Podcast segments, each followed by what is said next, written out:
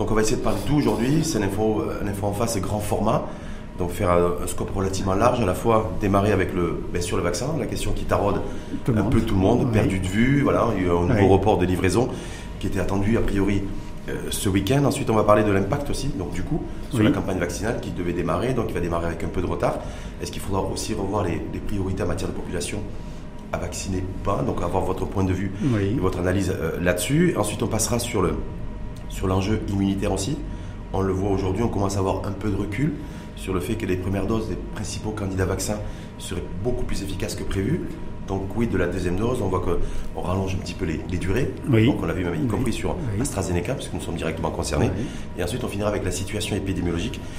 Tani sur les, on le voit, ça baisse. Euh, on a noté aussi une remontée du nombre de, tests euh, ces derniers jours, mais en même temps, on a bon, moins de décès, on a toujours autant, beaucoup trop de personnes admises en, en réanimation. Des formes graves. Voilà, des formes graves. Donc on va voir votre point de vue là-dessus, toujours dans la perspective aussi de la vaccination comme, comme indicateur. Donc, Chef Tani, sur, euh, sur le vaccin, est-ce que vous, vous avez. Euh, vous allez nous dire où est passé le vaccin, où sont les vaccins tant entendus par les, par les Marocaines et les Marocains? Je n'ai pas euh, d'informations précises par rapport au vaccin, mais comme tous les pays du monde, après une réticence initiale, il y a un engouement important et, euh, et tous les pays sont confrontés à, euh, à la non-disponibilité de grandes quantités comme ce qui était programmé. Euh, le Maroc, la livraison, je pense qu'elle doit être en cours. il y a un décalage de, de, quelques semaines, comme partout dans le monde. Je dirais, on aurait bien aimé commencer la campagne vaccinale, si ce n'est que pour rassurer sur le plan psychologique et les soignants et la population. Maintenant, je pense que ces questions, euh, je dirais pas de jours, mais de semaines, parce que même si le vaccin va être disponible, le temps de démarrer, le démarrage ne peut pas être euh, à la vitesse maximale. C'est-à-dire, pas parce que je reçois les vaccins le lundi que je peux vacciner le mardi. Effectivement, il y, a, il, y a, une logistique, il y a une priorisation, il y a l'installation des équipes, le rodage des équipes, et ça, on a vu ça partout dans le monde. Est-ce que pour vous, raisonnablement, euh, en termes, je ne vais pas vous demander de, vous engager au travers d'un pronostic euh, vital, mais est-ce qu'on peut se dire raisonnablement qu'on ne pourra pas démarrer avant début février? Euh, oui, là on est les, prochaines. C'est-à-dire dans 12 jours, le temps de recevoir les vaccins et de pouvoir démarrer? oui, ça, je pense que c'est c'est ce qui devrait se faire normalement. on a beaucoup attendu. Bon, comme comme partout dans le monde, entre entre la commande, la planification de la vaccination et la mise en œuvre du, programme, il y a eu des décalages, à part des exceptions, à part quelques pays où ça a été démarré assez tôt. Euh, partout, le démarrage a été euh, long. Nous, on met du temps à démarrer, mais je pense que c'est question de semaines. Deux semaines, donc pour vous, raisonnablement, début février, peut quelque chose de scénario réalisable. On voit aussi effectivement, quand vous avez dit, il y a des pays qui ont démarré, des pays, beaucoup de pays, la majorité des pays dans le monde d'ailleurs, sont confrontés à une pénurie de, de, vaccins parce qu'il n'y a pas suffisamment de vaccins produits euh, pour satisfaire euh, toutes les, attentes. Mais dans les pays qui ont commencé le, euh, à vacciner, il y a des pays qui n'ont pas attendu en fait d'autorisation sanitaire du pays d'origine, c'est-à-dire le pays producteur de vaccins, mais ils ont fait confiance, entre guillemets, hein, aux autorités sanitaires nationales de leur pays, ce que nous, on n'a pas fait forcément. Est-ce que, est-ce qu'avec du recul, on peut se dire si on l'avait fait, on aurait pu peut-être démarrer plus tôt? Je ne pense pas. La procédure de, validation des, produits, des médicaments en général, ne prend pas beaucoup de temps, avec des dossiers techniques à étudier par des commissions médicales. Euh, les équipes au niveau du ministère ont l'habitude. C'est une situation exceptionnelle où tout le monde est préparé. Je ne pense pas que c'est une question de de, de, validation du, produit par le comité scientifique et les instances du ministère de la Santé. Je pensais beaucoup plus la mise à disposition du produit par les producteurs, les pays producteurs. Donc je comprends le, le, vaccin chinois ou le vaccin britannique. Est-ce qu'il faut, faut faire la différence entre les deux? Parce que le vaccin chinois, on n'entend plus parler aujourd'hui. On, nous dit, on nous dit qu'il va, de toute façon, on l'aura, il arrivera mais on ne sait pas quand, on en parle beaucoup moins. On parle que d'AstraZeneca essentiellement aujourd'hui. Ben, c'est, il y a eu des commandes pour, pour les deux produits, c'est une très bonne chose, et heureusement que ça a été fait. Et comme tous les pays, assez rares, c'est les pays à petite population qui peuvent euh, se contenter d'un seul vaccin. Euh, tous les pays ont commandé chez deux, trois laboratoires pharmaceutiques pour pouvoir vacciner. Et le premier venu va être le premier utilisé. Euh, AstraZeneca ou, ou ou vaccin, chinois. A, priori, aujourd'hui, la tendance est surtout AstraZeneca. Et on est beaucoup plus proche de la mise à disposition de, de du vaccin d'AstraZeneca que du chinois. AstraZeneca, on a bien vu aujourd'hui, enfin aujourd'hui, on a vu samedi, en fait que c'est, il va être produit en Inde, dans un laboratoire réputé mondialement d'ailleurs dans la production de, de, vaccins. Et en même temps, c'était le, samedi dernier, c'était le jour du démarrage de la campagne massive de vaccination en Inde. Oui. J'ai vu les chiffres, je me dis, entre samedi et dimanche, ils ont vacciné, je crois de mémoire, 220 000 personnes, 100 000 personnes par jour. Est-ce que ça, du coup, le fait que ça soit tombé avec le lancement de la campagne nationale de vaccination en Inde, ça nous a. Ben, voilà, euh, non, ça m'étonne. Voilà, toujours pas de vaccin à cause de ça. Euh, euh, Pfizer, il produit en Europe, il produit en Asie. Hein. C'est, pas parce qu'un laboratoire, c'est, des multinationales. Donc, Pfizer produit le vaccin européen en Allemagne. Bon, il est sur trois sites euh, les composants du vaccin, il est produit en Allemagne pour les pays européens. AstraZeneca, elle a plusieurs laboratoires et elle peut travailler avec des laboratoires pour la production de ce vaccin. Euh, en Inde, c'est fait pour la, pour la population asiatique et la population locale, mais aussi pour, euh, pour les marchés conclus par euh, la société mère AstraZeneca. Hein. Mmh. oui, parce qu'effectivement, ce, laboratoire indien produit sous licence AstraZeneca. Effectivement, comme le laboratoire allemand qui produit pour, pour Pfizer. Mais moi, je me dis, ils ont, ils ont démarré samedi, les Indiens Oui. Vous avez peur qu'ils prennent tout J'ai peur qu'ils prennent tout parce que surtout ils sont, ils sont plus d'un milliard. Donc je me dis, est-ce que et qui veulent, je crois, vacciner 300 millions de personnes à, fin juillet. Bah, je vais vous dire, euh, ça ne doit pas être une histoire facile. Euh, le, fait de, conclure des marchés, d'avoir le vaccin durant cette période. Tous les pays du monde, tous les pays du monde veulent avoir le vaccin. Les capacités de production, et on le savait dès le départ, ne peuvent pas produire en des laps de temps courts. Euh, donc, il y aura un, problème, il y en a dans tous les pays. Hein. Il y a des pays qui avaient avancé des chiffres importants. Je ne prendrai que la France, ils sont bloqués parfois du fait de l'indisponibilité du vaccin. Mmh. C'est-à-dire la chaîne de production ne peut pas suivre le planning. Alors c'est théorique, les plannings qu'on a, qu'on a mis en place pour la vaccination des populations dans des laps de temps courts. Mais il y a une réalité derrière, c'est la production et la logistique. Donc je pense que tous les pays veulent avoir le vaccin. Les laboratoires, ils doivent avoir des contraintes hein, de production et des contraintes, je pense, d'ordre, je dirais, politique. Euh, politique, géopolitique aussi. Pour, euh, pour la livraison de, de pour les pays, des, pays au détriment de... Et en tout cas, il faut prioriser. Dans tous les sens, il faut prioriser. C'est-à-dire, quand on, si on a de l'abondance dans la production, on ne va pas prioriser. On va, on va fournir tout le monde. Mais bon, toutes les capacités de production de vaccins de tous les labos est limitée et la demande dépasse la production. Donc il y a un certain moment où il faut prioriser. Et il y a le rôle de l'OMS euh, qui doit être euh, normalement prépondérant dans cette question de, pour une répartition euh, équitable, équitable du vaccin. la sonnette d'alarme, l'OMS a fait une déclaration il y a deux jours. Oui. En disant voilà que 80, je crois de mémoire, 95% des vaccins qui sont administrés aujourd'hui sont administrés dans 10 pays. Donc c'est-à-dire qu'il y a une hyper-concentration du vaccin et de la vaccination. Ben euh, c'était attendu. Et je, mais bon, je pense que euh, même les laboratoires sont en train de réfléchir les, chaînes de production et probablement, à mon sens, ça va être soit c'est l'Europe qui va le faire, soit c'est l'OMS, soit c'est euh, à l'échelle mondiale, c'est l'ONU, c'est probablement que les brevets doivent sauter pour pouvoir permettre aux pays de produire. Moi, je pense qu'en Europe, ça va venir. Hein. Ils ne peuvent pas attendre euh, la production de la firme ou du laboratoire. Il, y a des capacités de production, mais du fait des brevets, ils ne peuvent pas produire.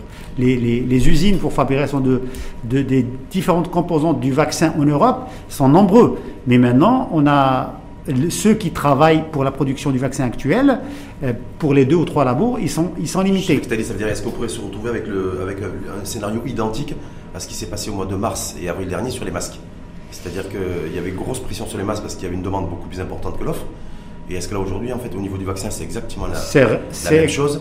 Sauf que nous, d'ailleurs, Maroc, on avait réussi à s'en sortir parce qu'on avait pu basculer dans la production de vaccins, de, masques pardon, assez rapidement. J'espère qu'on va produire des vaccins dans le futur et que ça, va être une leçon pour euh, l'industrie pharmaceutique et la stratégie de l'industrialisation au pays. Hein.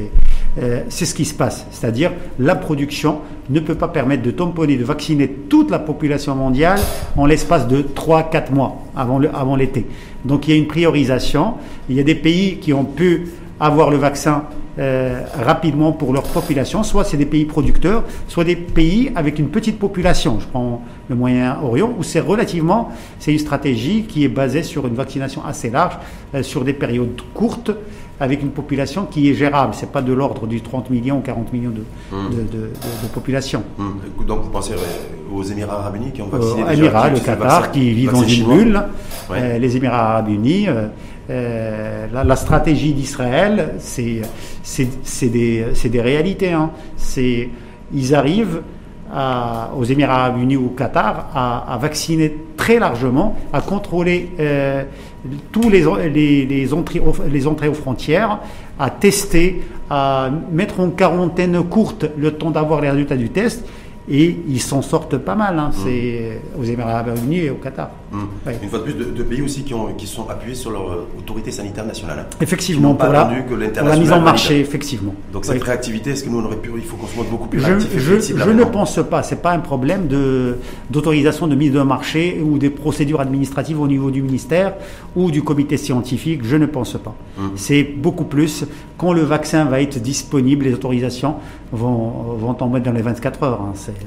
Et, sur l'enjeu, on se dit aujourd'hui, il y avait des rumeurs, parce que ça c'est tas de rumeurs, il n'y a eu aucune communication officielle faite aussi dans ce sens, de millions de doses qui devaient venir et provenir d'Inde euh, via le laboratoire euh, donc indien qui produit le, vaccin sous licence AstraZeneca. Est-ce que la, deuxième aussi, le deuxième enjeu aussi de, du, qui va se produire, c'est un, d'avoir du vaccin, et deux, en quantité suffisante pour pouvoir lancer une campagne nationale de vaccination?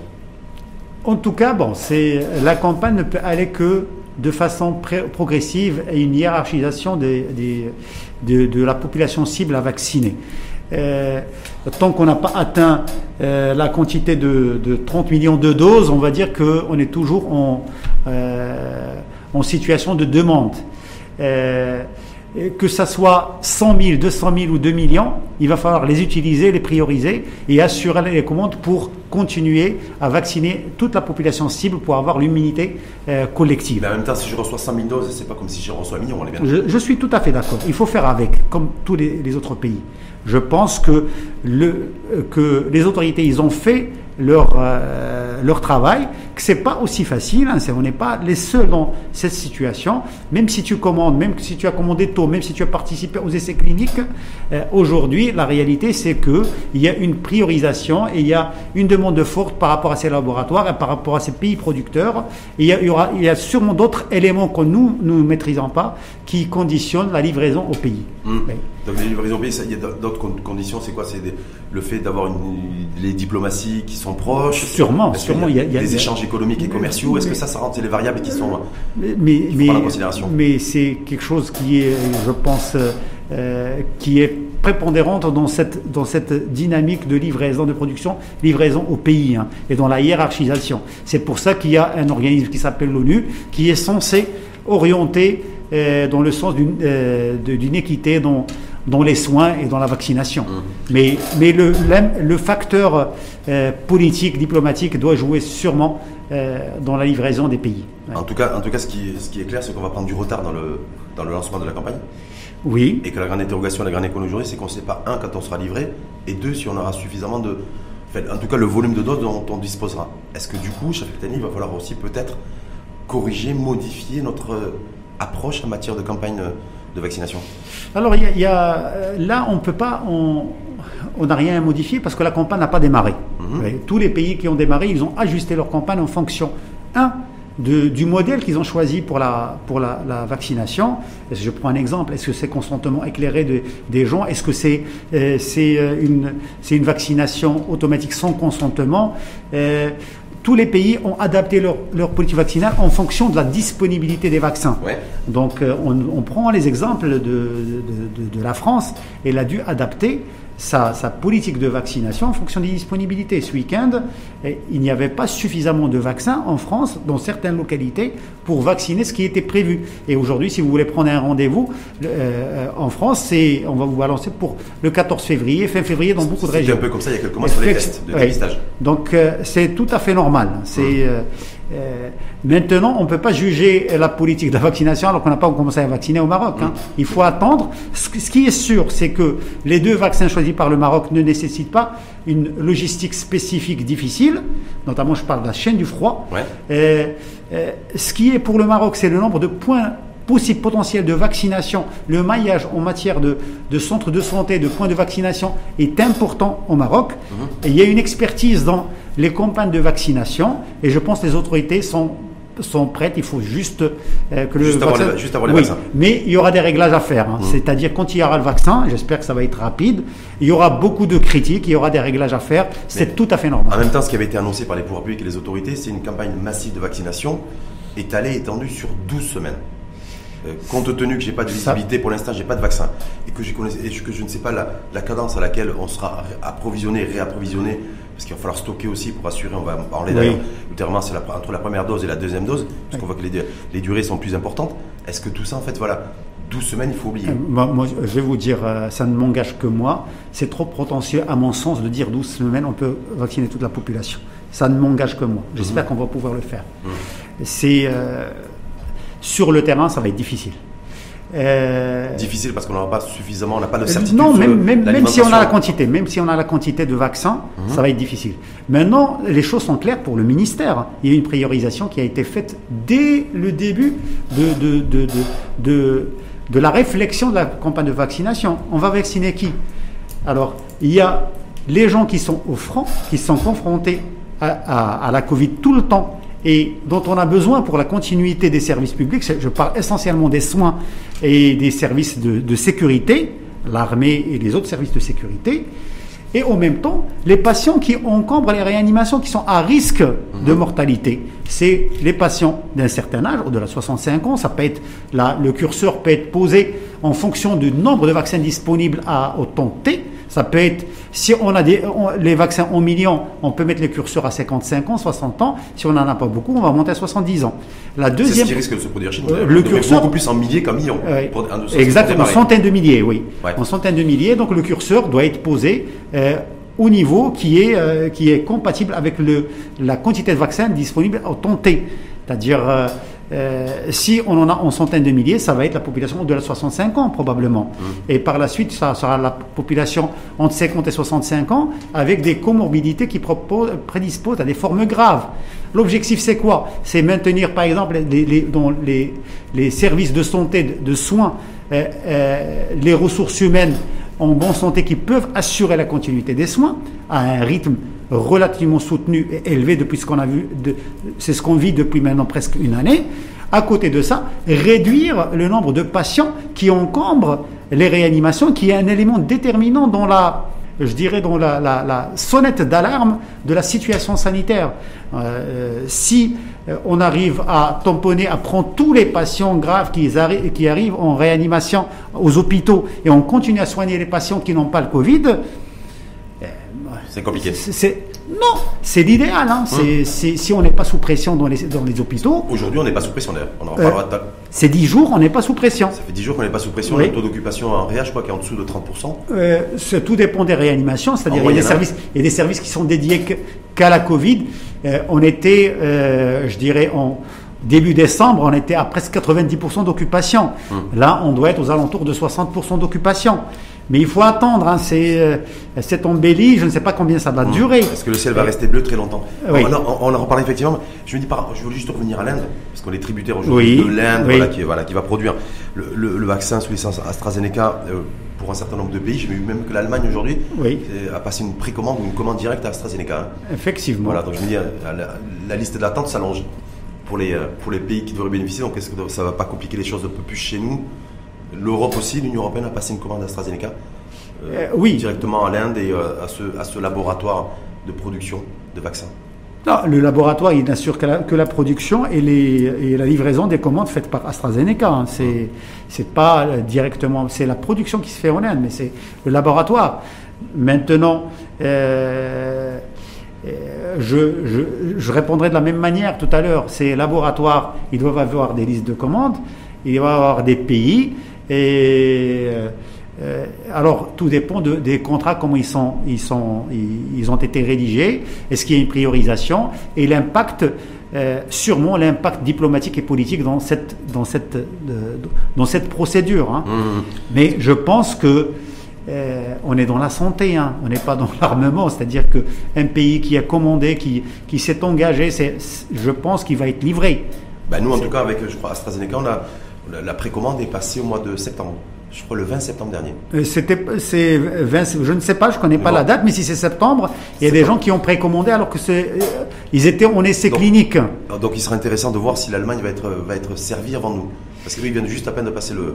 Moi, je vais vous dire, je vais vous dire ce qui va se passer. Je pense que l'Europe euh, est obligée de, de, d'avoir une politique unique en matière de vaccination. Hum. Et que soit que c'est les laboratoires européens, avec les, installations de Pfizer en Europe, arrivent à fournir suffisamment de vaccins pour pouvoir euh, vacciner à, une cadence assez rapide euh, pour essayer de, je dirais pas de stopper, mais de, réduire l'impact de cette pandémie en avril et en mai, avant l'été. Sinon, probablement qu'il y aura des décisions. Moi, je pense que c'est il y aura le problème des, euh, des, des, euh, des brevets. Mmh. D'autres laboratoires vont se mettre à produire. Je pense que c'est, ça, c'est, la santé. Et, et, à côté de ça, ça impacte la vie, ça impacte l'économie de l'Europe. Tout à fait. Euh, et, l'économie mondiale. Mais on va en revenir là-dessus, parce que je voulais je restais sur l'Inde. Parce que quand vous dites, est-ce qu'il faut revoir ou pas les priorités en matière de catégorie de population à vacciner, compte tenu que je vais avoir un nombre limité de vaccins? Je vois, l'Inde, je me suis intéressé à, ce cas-là en préparant votre venue. Kitani, c'est ils ont priorisé le personnel de soins, donc estimé à peu près un volant de 30 millions de personnes. Donc c'est eux les, premières populations prioritaires. Et deuxième population prioritaire pour l'Inde, avec le, le vaccin AstraZeneca, c'est les personnes âgées de plus de 50 ans qui présenteraient des vulnérabilités, des fragilités au Covid. Est-ce que là, nous, est-ce que nous aussi, on pourrait s'inspirer un peu de ce modèle-là C'est très bien. Alors, euh, on peut, on n'est pas obligé de suivre un modèle. Il faut du bon sens, et je pense qu'on a suffisamment de gens euh, qui, euh, qui maîtrisent les différents paramètres de la pandémie pour orienter dans la hiérarchisation. Moi, je ne suis pas pour vacciner toute la population des soignants. Il faut commencer par vacciner la population des soignants au-delà de 50 ans. Même un soignant euh, de 30 ans n'est pas au même risque qu'un soignant qui a 60 ans. bien, c'est-à-dire un infirmier qui se porte bien ou un anesthésiste. Donc, pas prioritaire. Donc, commencer par, dans les soignants, à ceux d'abord je prends le modèle allemand ou le modèle français, c'est-à-dire même dans les soignants, on a priorisé. Il y a une première vague, c'est les patients au-delà, c'est les soignants au-delà de 50 ans. Par la suite, on va ceux qui ont, qui ont moins de 50 ans avec des comorbidités qui peuvent, si jamais ils sont infectés, présenter des formes sévères, avant de généraliser. Euh, c'est une manière de préserver du vaccin pour, pour la population. Ce que tous les pays au monde commencent à faire aujourd'hui. Hein. Nous, pour l'instant, on n'a pas eu de communication officielle là-dessus. Mais comme vous disiez, il n'y aura pas de, vaccin pour tout le monde, en tout cas dans un premier temps. Donc on revoit, tout le monde réajuste les populations prioritaires sur la base de ça. Exactement. Les personnes qui ont une vraie vulnérabilité au Covid. Hein. Oui. Alors la population, c'est assez évident. Hein. Il y a l'âge qui est un effecteur déterminant.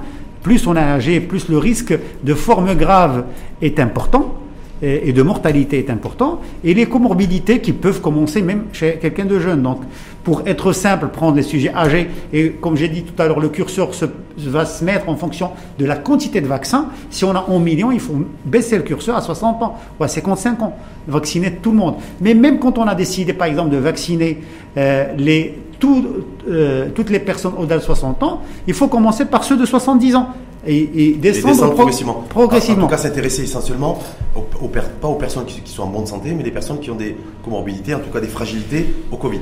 Est-ce que là, j'ai expliqué, il y a l'âge est déterminant, beaucoup plus que les comorbidités. Ce qu'on voit dans la vie réelle et partout dans le monde. En réanimation aujourd'hui, les décès... Même quelqu'un, c'est l'âge. Euh, c'est-à-dire que quand on rentre, pour les patients au-delà de 70 ans, la mortalité est très importante. C'est-à-dire 80%, Même 90%, quand ils sont en soins intensifs ou en réanimation.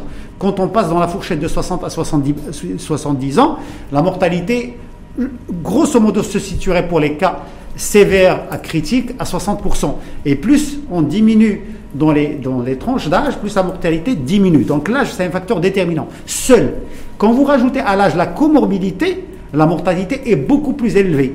Et maintenant, il y a cette fragilité. C'est quoi? C'est les gens relativement jeunes, de la quarantaine, de la trentaine et même de, la cinquantaine, qui ont des comorbidités qui font en sorte, même s'ils sont relativement jeunes, si jamais ils sont atteints de Covid, le risque de passer à une forme critique et le risque de mortalité est élevé. Ce sont les diabétiques, les obèses, les hypertendus, les, les cancéreux, et quand ils ont beaucoup ces, ces, ces cofacteurs qui sont associés, ça fait d'eux des, des, des, cibles euh, vulnérables euh, au Covid euh, dans sa forme grave. Hum.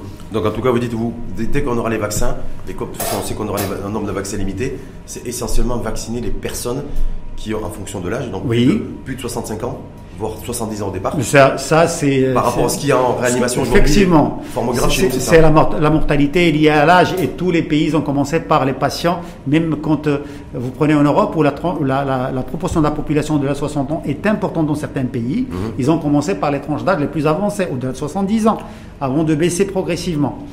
et donc quand on a terminé les, le personnel soignant, à mon sens, au-delà de 50 ans, je dirais, je prends un chiffre, ça ne m'engage que moi, quand on a vacciné tous les, toutes les personnes au-delà de 60 ans et les patients entre 50 et 60 avec des vulnérabilités, on peut étendre, on peut passer à toute la population de, des soignants et on peut aller dans, dans des populations relativement euh, moins vulnérables. Il y, a une, autre gestion aussi que devront faire les, les, les, les pouvoirs publics, chef et avoir aussi votre point de vue et analyse là-dessus, euh, parce qu'on n'a toujours pas de communication officielle dans ce sens. C'est-à-dire il y aura un nombre X en milliers de doses de vaccins qui arriveront de toute façon euh, chez nous, et en même temps, j'en fais quoi? Est-ce que si j'ai 500 000 doses par exemple, est-ce que je vaccine 500 000 personnes? Ou est-ce que je fais en sorte de vacciner 200 000 personnes dans un premier temps, première dose, et je temporise pour la deuxième dose? Parce que là, c'est aussi une réalité qui va, euh, Alors, qui va se présenter à nous très vite. on va expliquer à l'auditeur ce que ça veut dire. Euh, la, première et la deuxième dose. Quand on injecte la première dose, un certain nombre de, personnes vont avoir une immunité suffisante. C'est-à-dire ça va être suffisant pour qu'ils soient relativement bien immunisés contre la maladie. Le plus souvent, on a besoin de faire un rappel pour renforcer cette, cette immunité qu'on a créée lors de la première vaccination. Donc, autrement dit, c'est question de pourcentage. Quand on a donné une première dose, on a un chiffre en pourcentage de patients vaccinés qui sont immunisés. Et quand on met la deuxième dose, on passera de ce chiffre à un chiffre plus 20 ou 30% Je prends l'exemple, pour Pfizer, première dose, on est aux alentours de 60% de population immunisée. Et quand on passe à, la deuxième dose, quand on a donné la deuxième dose, on est aux alentours de 95. Mmh, Donc, euh, je pense et ça ne m'engage que moi, que les laboratoires ont dû changer ces intervalles, mmh, vu sur le terrain qu'il y a un problème de, de, de, logistique et d'organisation. Euh, je vais prendre l'exemple de, de, la France. On a commencé à vacciner et au bout de quatre semaines, alors qu'on doit refaire la deuxième dose pour ceux qui ont été vaccinés, on est toujours au, au plus bas niveau de vaccination à l'échelle nationale. Mmh, mmh. Donc ce qui est logique, c'est de décaler un tout petit peu, prendre le risque d'avoir des patients qui sont, des, des gens qui, qui, ont eu la première dose, qui peuvent tomber malades, mais euh, euh, d'élargir euh, le, le nombre de personnes qui ont eu la première dose. Donc, ce qui est logique, c'est de, terminer la première dose dans le délai des 4-5 semaines pour la population la plus vulnérable et les gens de, de soins qui sont offrants et qui sont susceptibles d'être malades et par la suite commencer à consommer tout mon, tout, tout, mon lot de livraison en fait. Si demain d'Inde, de, Bombay, je reçois enfin 500 000 doses de vaccin d'AstraZeneca, hein, je schématise un peu, donc vous êtes partisan, chef Kitani, de dire voilà, si j'ai 500 000 doses, mais je vaccine 500 000 personnes et non pas 250 000. Je vais vous dire, il y a pas, on ne, pour les vaccins, dans les protocoles, il y a deux doses, on ne, commande pas une dose, on commande les deux doses dès le mhm. départ. C'est pas. Donc quand j'ai 500 000 doses, c'est que j'ai les deux doses euh, qui sont prévues. Exactement. Mais dans la logistique, vous allez vous trouver à un certain moment en train de vacciner les gens pour la première dose et en même temps, il faut revoir les gens qui ont été vaccinés une première fois pour leur deuxième dose. Ça, c'est simple quand c'est question de dizaines ou centaines de personnes, quand c'est à l'échelle de millions, la logistique est lourde. C'est tout. Donc c'est beaucoup plus facile sur le plan logistique et organisationnel de décaler les deux prises, mhm. euh, quitte à prendre le risque d'avoir certaines personnes qui ont eu la première dose qui ne sont pas immunisées pendant une fenêtre assez, assez, assez longue. Mais en même temps, euh, vous disiez chaque année que la première dose aujourd'hui, que ce soit AstraZeneca, que ce soit Pfizer, que ce soit Moderna, pour, ne citer que ces trois candidats vaccins, on est sur un taux d'efficacité première dose entre 50 et 55 euh, Jusqu'à 60% Jusqu'à 60 oui. Est-ce que c'est pas suffisant aussi? Euh, à l'échelle à l'échelle d'une population, c'est assez, correct, assez correct. Pour, pour l'individu, c'est c'est pas c'est pas correct. C'est celui qui c'est bon pour l'immunité collective? Mais bon, c'est à l'échelle pour l'individu non. Le patient le, le ou pas même ce n'est même pas un patient. La personne qui a reçu une dose et, qui va attendre six semaines pour la, deuxième dose et durant après la première dose, elle n'est pas immunisée. Elle est dans la dans la fourchette des, 45% qui ne sont pas suffisamment immunisés après la, première euh, après la première injection. Euh, c'est une personne qui reste vulnérable. Hum. Donc idéalement, c'est euh, c'est de faire le rappel rapidement. Maintenant, à l'échelle d'une population, je préfère avoir la moitié de la population qui est déjà immunisée et travailler sur l'autre moitié dans la deuxième dose plutôt qu'avoir une petite tranche de la population qui a eu les deux, les deux, les deux, les deux doses. Donc, en suivant votre, votre raisonnement, euh, chef Kitani, donc on se dit voilà, demain je reçois 500 000 doses d'AstraZeneca, donc je vaccine le plus largement possible. Effectivement, oui. On a vu aussi qu'au niveau du laboratoire AstraZeneca, d'ailleurs en partenariat avec l'université d'Oxford, ils ont rallongé la durée de, la de la deuxième dose. Est-ce que ça, du coup, je me dis, un, euh, bon, pour ça, c'est pour renforcer la réponse, la réponse immunitaire, mais deux, est-ce que ça, on ne prend pas le risque aussi d'avoir une campagne de vaccination qui va s'étaler aussi dans le temps Parce qu'on dit qu'entre la première dose et la deuxième dose, il pourrait y avoir jusqu'à trois mois. Oui. Donc, euh, alors, euh, le, le, le, décalage entre les doses, bon, euh, effectivement, il y a un changement. Initialement, c'était 14 jours hein, pour, hum. pour AstraZeneca. Par la et suite, 21 jours pour le vaccin chinois. Oui. Puis 4 semaines, et là, on prolonge. Alors, est-ce que c'est basé sur des, des, des, études scientifiques étudiant l'immunité chez les patients vaccinés après la première dose. On trouve que le taux d'immunisation est assez important Ou est-ce que c'est des impératifs de logistique et d'organisation du vaccin? Je ne peux pas répondre. Hum. Mais je pense qu'il y a les deux. Moi, je pense que. les deux? Oui, oui. C'est pas que. On ne peut pas changer d'avis comme ça en un mois, de passer de deux semaines, trois semaines à, à quatre semaines. Hein. On avait suffisamment de data. C'est vrai que plus on vaccine, plus on a de data, de données hum. pour, euh, pour euh, ajuster euh, la campagne. Et c'est une maladie où toutes les stratégies, que ce soit économiques, euh, sanitaires, s'adaptent au fur et à mesure. Donc, euh, il doit y avoir effectivement euh, des éléments, parce que la campagne a commencé de façon importante dans certains pays, il y a du recul, et avec ça, on peut, si on constate que le taux d'immunité est assez important après la première dose, on peut éventuellement décaler pour la deuxième dose. Juste pour prendre l'exemple de, la Grande-Bretagne, le Royaume-Uni, qui tout de suite en fait a autorisé le, candidat vaccin Pfizer. Là, ils sont passés aussi à AstraZeneca. Et on serait, euh, d'après ce qui revient, ce qui remonte comme, comme data, c'est qu'on pourrait avoir une, en fait, une deuxième dose qui soit, qui soit administrée au bout de 12 semaines. Est-ce que là-dessus, nous, qui, nous, on s'attend à avoir l'AstraZeneca dans très longtemps, voilà, est-ce qu'on se dit, je tiens compte de cette data euh, d'un pays donné qui est l'Angleterre, où le, le, virus circule très vite et surtout a muté, ou est-ce que, voilà, où, je m'en tiens à ce, que, ce qui se passe en Inde, par exemple? Euh, moi, je pense que à, moyen terme, les, données vont être identiques euh, en Inde et en Angleterre. Hein, ça, ça, ça, doit être homogène, sauf si c'est une, une, différence en matière de, de, de, sensibilité de la population ou, du, ou de mutants. Euh, c'est-à-dire, c'est pas les mêmes, c'est pas les mêmes virus. Euh, je pense que dans ces délais, c'est n'est pas des délais stricts, c'est pas 21 jours, pas 21 ou 22. C'est des délais, comme j'ai expliqué, c'est un rappel qui renforce l'immunité initiale. Euh, tous les gens qui ont reçu la première dose n'en ont pas besoin. Mmh. Euh, je pense qu'il y a un facteur de, bon, dans l'organisation et la logistique et la disponibilité des doses.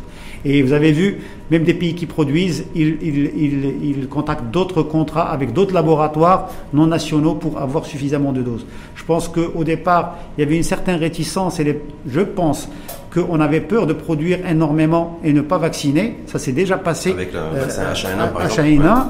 Et, et rapidement, vu l'évolution des choses, parce que ce qui s'est passé ce dernier mois n'était pas prévisible.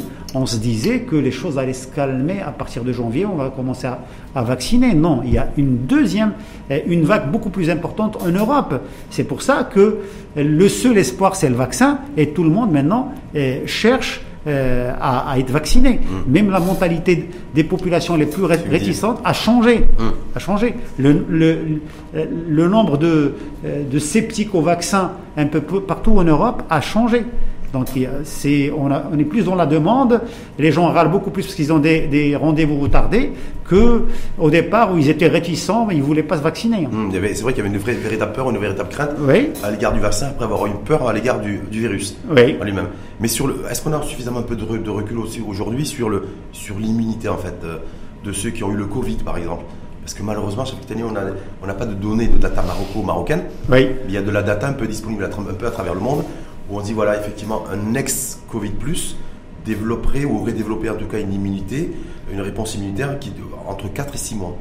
Alors, on a des patients qui ont été traités en mars et en avril qui ont un taux d'anticorps qui est, qui est assez élevé et qui est resté élevé à 6 mois. Actuellement, on est à 6 mois, moi, qui est, nous. Oui, oui. On a, on a beaucoup de patients qui sont suivis, à qui on a fait des tests sérologiques en avril et à qui on fait des tests sérologiques et garde des taux d'anticorps de, assez élevés. On a beaucoup de patients qui ont été malades qui n'ont jamais développé d'anticorps. Et on a beaucoup de malades qui ont des PCR positifs et polysymptomatiques en avril et qui sont actuellement PCR avec une maladie. Donc, euh, donner. C'est une situation très hétérogène. Exactement. On a des patients qui ont été PCR positifs avec des symptômes de Covid, pas graves, en avril, et qu'on a actuellement avec des PCR positifs avec des formes sévères.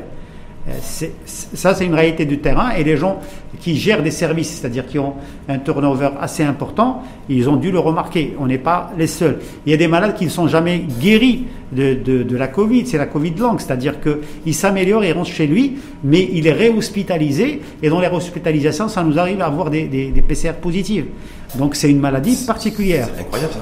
Ben, c'est aujourd'hui. Donc ça complexifie la, la, donne en fait. Euh, on a beaucoup de patients qui sont réadmis, c'est-à-dire on arrive à les faire parce sortir. Que réinfectés soit que la, pathologie en elle-même fragilise le poumon et le patient devient sujet à des surinfections, soit que, l'infection, la Covid est toujours évolutive. On a déjà des patients qui n'ont jamais négativé leur PCR, même s'ils ont un taux d'anticorps et qui sont restés malades avec, avec un syndrome inflammatoire euh, qui est récurrent, qui survient. Est-ce que c'est de la surinfection ou c'est la Covid qui est, euh, euh, qui est persistante, qui est, persistante On a beaucoup de malades comme ça. Et on fait comment quand on a des cas comme ça? C'est intéressant, ce que extrêmement intéressant ce que vous dites, chef Ritali, parce que quand on a des catégories de personnes Covid, comme vous venez de les décrire, à l'approche de la vaccination, est-ce qu'il faut, est-ce qu'il faut qu'ils soient prioritaires pour se faire vacciner? Est-ce qu'il faut faire attention? Parce qu'on se dit quand il y a des, y compris des personnes qui ont des formes d'allergie, il ne faut pas forcément les vacciner parce qu'il peut y avoir un effet extrêmement dangereux. Oui. Alors, bah, bah, il faut différencier entre les effets secondaires de tous les vaccins et de tous les médicaments et le risque de, contamination par le vaccin. Alors, les composants d'un vaccin, ils peuvent être immunogènes et provoquer et, allergisants. Ils peuvent entraîner des réactions allergiques. Ils peuvent entraîner des réactions euh, euh, immunologiques qui vont se manifester sous forme de maladie. Ça peut être juste de la fièvre, de la fatigue, mais parfois c'est de vraies maladies auto-immunes qui peuvent s'installer. Mais c'est exceptionnel et ça existe avec tous les vaccins. Maintenant, les, gens, le grand public se pose est-ce que le vaccin peut provoquer une infection euh, carrément? Bon, on a dans tous les vaccins, on a des, gens qui vont faire des formes symptomatiques, comme si c'était la maladie, mais très atténuées. Et maintenant, les effets secondaires, le recul qu'on a, c'est, c'est les études aux États-Unis sur les 2, millions, 2 premiers millions de, de vaccinés. Les, les, les, réactions sévères et graves restent très limitées, hum. avec 4 décès sur 2 millions euh, de, de, vaccinés. Avec, avec Pfizer. Mais, mais, chez nous, par rapport à ces personnes-là, vous dites, voilà, il y a des gens qui, on ne sait pas s'ils ont été réinfectés ou pas, mais entre les deux tests PCR qu'ils ont pu faire sur un espace-temps de plusieurs mois, euh, voilà, ils sont toujours positifs. Moi, j'ai, moi sincèrement, moi, je, les, vaccine. Il y a tous les pays.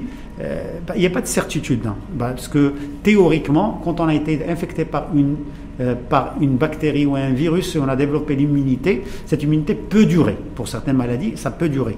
C'est-à-dire, maintenant, pour cette maladie, on est dans l'incertitude totale. Donc moi, je préfère vacciner quelqu'un qui a été déjà malade plutôt que de dire qu'il a son immunité et ne pas le vacciner.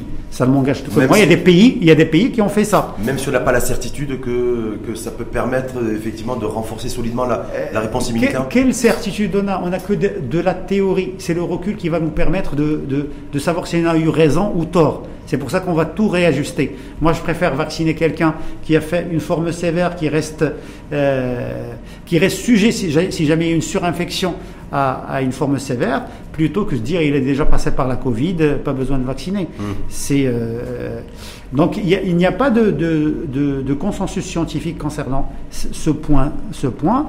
Il y a des pays euh, qui, dans leurs recommandations, préconisent de vacciner, ne pas vacciner immédiatement ceux qui ont été infectés avec des anticorps. Il y a des pays qui vaccinent tout le monde. Mmh. Ah, bah, ceux qui vaccinent tout le monde, c'est ceux qui ont suffisamment de vaccins. Exactement. je me dis, c'est la donne. Mais sur, sur l'immunité, parce, que par rapport à ce portrait que vous avez décrit, euh, épidémiologique, il y a une situation très hétérogène. Est-ce qu'encore aujourd'hui, on n'a pas suffisamment de recul pour se dire comment, euh, pourquoi moi, Rachid Alaoui, je vais développer une réponse immunitaire extrêmement, extrêmement faible et que vous, par exemple, professeur Shafik Tali, vous allez développer une immunité beaucoup plus importante? Est-ce que, parce qu'on reste on a une espèce de flou. Non, c'est pas, c'est, relativement clair. Alors, il y a des facteurs déterminants. L'inoculum, c'est-à-dire le mode de contamination et la quantité de virus inoculé au départ. la charge virale. La charge virale initiale est un élément qui impacte sur l'évolution de la maladie. Est-ce que ça va être une forme aussi symptomatique C'est pour ça que certains clusters particuliers, on a beaucoup de formes graves. Parce que tout simplement, c'est des gens qui se sont contaminés pendant longtemps avec de grandes quantités d'inoculum. Euh, c'est les soirées dans des endroits non aérés, les restaurants, les, les fêtes de, de famille. Et à côté de ça, ce qui est sûr, c'est qu'il doit y avoir une prédisposition génétique aux formes graves. On, a, on constate partout dans le monde qu'il y a des familles où on a beaucoup plus de formes graves par rapport à d'autres familles. Et, ce qui est sûr, c'est que l'âge et la comorbidité prédisposent aux formes graves. Donc il y a aussi un système immunitaire familial. Aussi exactement, il doit y avoir des prédispositions. Il y a des études en cours. C'est jamais, on l'a dit, mais bon, on a, il y a des études, des, travaux, des, travaux de recherche sur les HLA en fonction des populations. Est-ce qu'il y a une population qui serait plus prédisposée à faire euh, des formes sévères? Euh, Et il y a, comme pour d'autres maladies, il y aurait des prédispositions à des formes sévères chez certaines. Euh, Est-ce que le sexe est un déterminant aussi Parce que je suis tombé sur une étude de, chercheurs, euh, je crois californiens, américains. Oui. Et en fait, il y, a il y a aussi le sexe, c'est-à-dire que les hommes euh, développeraient une réponse immunitaire euh, d'anticorps, y compris après avoir eu, contracté le Covid, hein, oui. Euh, plus importante que les femmes Non, je ne peux pas répondre. Je n'ai pas de données concernant le sexe. Ce qui est sûr, c'est que lors de la première vague, on a beaucoup plus de malades graves chez le sexe masculin qu'actuellement, on a autant d'hommes et de femmes dans les réanimations. Hmm. Ça, c'est. Euh, bon, il y a des différences concernant le groupe sanguin, il y a des, mais le sexe, au départ, effectivement, toutes les études qui, qui sont sorties partout dans le monde, il y avait plus de formes graves chez l'homme par rapport à la femme. Et au fur et à mesure de l'évolution de la pandémie, euh, on a une, euh, une égalisation de, du sexe ratio, c'est-à-dire autant d'hommes et de femmes dans les formes graves. Toujours pareil, on aura, bon, on n'a toujours pas de vaccin, on devrait avoir des vaccins, des doses de vaccins, mais on en aura en, nombre limité. Est-ce que du coup, je dois aussi avoir une, une approche un petit peu, vous savez, comme la compression des coûts en économie? Oui. Se dire, voilà, je vais faire aussi des économies et éviter d'avoir trop de déperditions. Euh, et donc, du coup, faire des tests sérologiques de manière systématique pour savoir si telle personne a été confronté euh, au virus ou pas, avant de la vacciner, c'est faire en sorte que s'il a été confronté, il n'est pas prioritaire au vaccin? Non, ce n'est pas un choix qui est fait pour, euh, pour la vaccination au Maroc. Je pense que c'est euh, c'est un avis personnel. C'est un surcoût et c'est une perte de temps. Le, vaccin et l'innocuité du vaccin est assez intéressante, vu ce qu'on a vu jusqu'à présent. Hein. On est à deux mois de vaccination un peu partout dans le monde. Donc, ça ne peut être que bénéfique. Au lieu de perdre le temps de faire la sérologie, attendre 24 heures, le coût, et hiérarchiser, c'est quoi le seuil des anticorps? Moi, je ne peux pas répondre. Peut-être qu'il y a des gens qui connaissent, qui peuvent répondre. À tel seuil d'anticorps d'IgG, euh, le patient immunisé, à tel seuil en tant que praticien, ce n'est pas un élément déterminant dans la prise en charge de mon patient aujourd'hui. J'ai des patients qui ont beaucoup d'anticorps qui sont très graves et des patients qui n'ont jamais développé d'anticorps et qui sont graves. Donc ça ne veut rien dire. Hmm. C'est, à mon sens, euh, maintenant pour moi c'est une perte, c'est, euh, c'est, ça, ça, ça, rendrait la, la, Ça va alourdir un peu la, Effectivement. D'abord, voir le statut immunologique, hiérarchique. Quand on a un statut, c'est pas un chiffre. On doit choisir un cut-off. C'est quoi le chiffre des IgG qui permettrait l'immunité Donc, moi, je préfère, devant ces 16 incertitudes, devant la relative innocuité sur le terrain des vaccins, de vacciner tout le monde. Hum. Même si j'ai pas suffisamment de vaccins. Parce que je mets toujours en équation le fait que j'ai. Oui, mais c'est pas, pas le critère. C'est pas le critère à, prendre en considération. Je prendrai le critère de l'âge. Hum. Je, je mettrai le curseur euh, à un niveau où je peux euh, c'est-à-dire vacciner tous ceux que j'ai mis au-dessus du curseur. C'est-à-dire, je choisis 70 ans, je sais que dans ma population, j'ai moins d'un million de, de, de, de, population de 70 ans, je veux pouvoir les vacciner en fonction de ma disponibilité. Quand j'aurai suffisamment de vaccins, je peux baisser le curseur. Mmh. Je commence comme par exemple, au lieu de vacciner tous les soignants, idéalement, on vaccine tous les soignants, je vais commencer par les, les, les, soignants vulnérables. Mmh. Et, si, et, si, on, avait, on devait avoir le choix, entre guillemets, entre vacciner une personne qui a eu le Covid et une personne qui ne l'a pas eu, est-ce qu'il y a arbitrage ou pas là? Euh, euh, Théoriquement, celui qui ne l'a pas eu. Théoriquement. Hmm. Oui. Parce que le vaccin, qu'est-ce qu'il va faire? Il va, il va mimer l'infection et entraîner la production des anticorps. Et même, il n'y a pas que les anticorps, il y a l'immunité cellulaire. Donc, si j'ai le choix, oui.